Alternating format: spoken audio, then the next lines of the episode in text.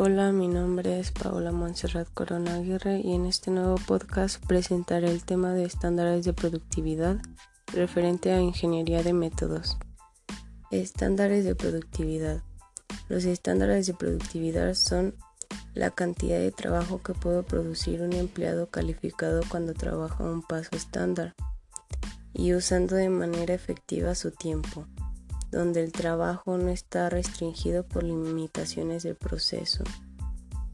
En esta definición tenemos otros tres conceptos que son importantes de entender. Empleado calificado. Promedio de los empleados completamente capacitados y que son capaces de realizar adecuadamente cualquier etapa del trabajo o todas dependiendo del proceso. El paso estándar es la velocidad de desempeño de un empleado consciente a su propio paso, cuando trabaja deprisa ni despacio y con el debido cuidado de los requerimientos físicos, mentales o visuales del trabajo. La utilización efectiva es el mantenimiento de un paso normal al realizar elementos esenciales del trabajo con suplementos normales en las que el trabajo no tiene limitaciones operativas, ya sean procesos, máquinas, equipos, etc. El estándar de productividad es la productividad base o anterior que sirve de referencia.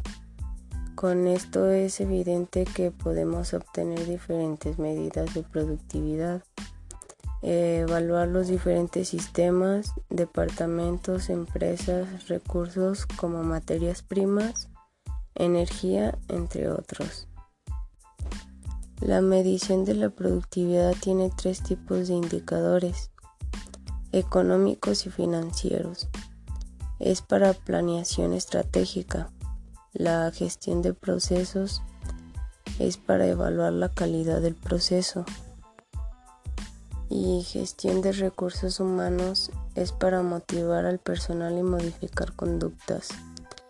Y pues en la gestión de recursos humanos los trabajadores son partícipes principales en el diseño y mantenimiento de la propuesta de medición. Se debe generar un ambiente donde el personal se compromete en el proceso de medición y evaluación de los resultados. La implementación se hace en tres etapas. Determinación de problemas y propuestas por parte del personal. Plantear y comprometerse con objetivos alcanzables y establecer los parámetros de desempeño. Uno de los factores más importantes de la productividad es el contenido del trabajo, pero también se deben considerar los suplementos por ello, los tiempos estándar correctamente establecidos se utilizan para determinar estándares de productividad. Los estudios de tiempo y los sistemas de tiempos predeterminados se utilizan para desarrollar estándares para la mano de obra. Los tipos de mano de obra usualmente presentes en la economía son según Niebel y Freivalds 2009 son directa, personal involucrado en el proceso productivo. La indirecta considera las actividades de recepción, flete, almacenaje, inspección, almacenes, limpieza y mantenimiento. Y en la general, todos los puestos que no son directos o indirectos, contabilidad, ventas, administración, etc. El enfoque del estudio de métodos y la medición del trabajo para la determinación de estándares es aplicable en el trabajo directo, indirecto y general. Todas las etapas previamente estudiadas son el precedente adecuado para establecer los estándares de mano de obra. El muestreo del trabajo es una buena técnica para establecer la severidad del problema y el potencial para impactar en la productividad. Un ejemplo es el trabajo de mantenimiento, donde hay varias circunstancias que implican tiempo perdido, como son la comunicación inadecuada, poca disponibilidad de refacciones, herramientas o equipo, interferencia de empleados de producción, personal excesivo para el trabajo, trabajo que debe repetirse y mala planeación.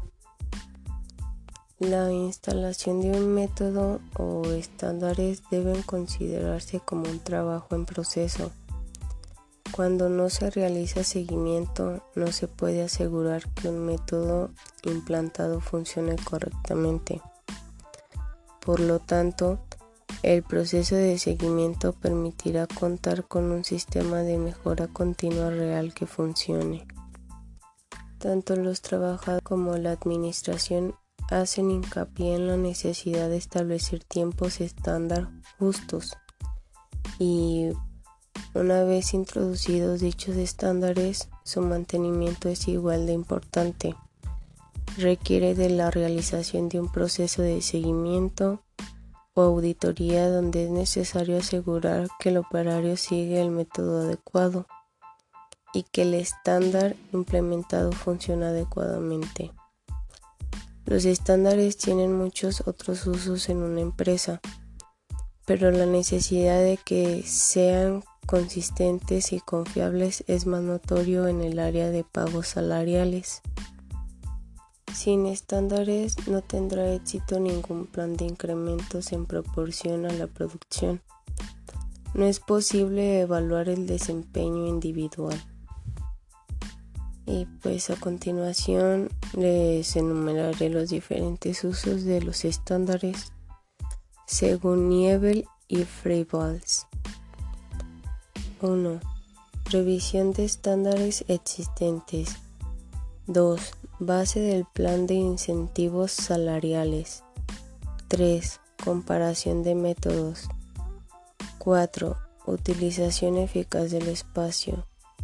5. Determinación de la capacidad de plan. 6. Compra de nuevos equipos. 7.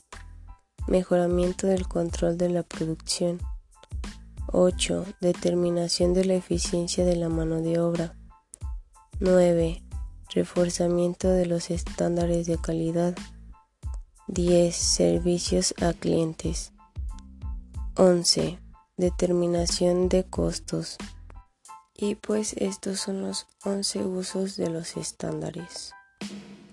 La productividad del empleado es el criterio principal para otorgar los bonos. Otros factores usuales son los costos de mano de obra indirecta, los costos de desperdicio, la calidad de producción y las mejoras a los métodos. El trabajador es un factor clave para la productividad de la empresa. Por ello se han generado diferentes sistemas de compensación enfocados a reconocer el esfuerzo de los, em, de los operadores, eh, en algunos casos relacionados con los estándares y otros que no están relacionados con los estándares, sino con los resultados de la empresa. En cuanto al volumen de venta, crecimiento respecto al año anterior y cumplimiento de los objetivos. Para que las empresas cuenten con los trabajadores altamente productivos, se debe compensar y reconocer el desempeño eficiente. La recompensa debe ser significativa financiera y psicológicamente. Se ha demostrado que a menos que exista un incentivo directo o indirecto, los trabajadores no hacen un esfuerzo extra o sostenido. Y pues esto viene siendo algunos elementos de los estándares de productividad y lo que viene siendo en cuestión de las empresas. Y pues eso es, eso es todo por hoy. Gracias.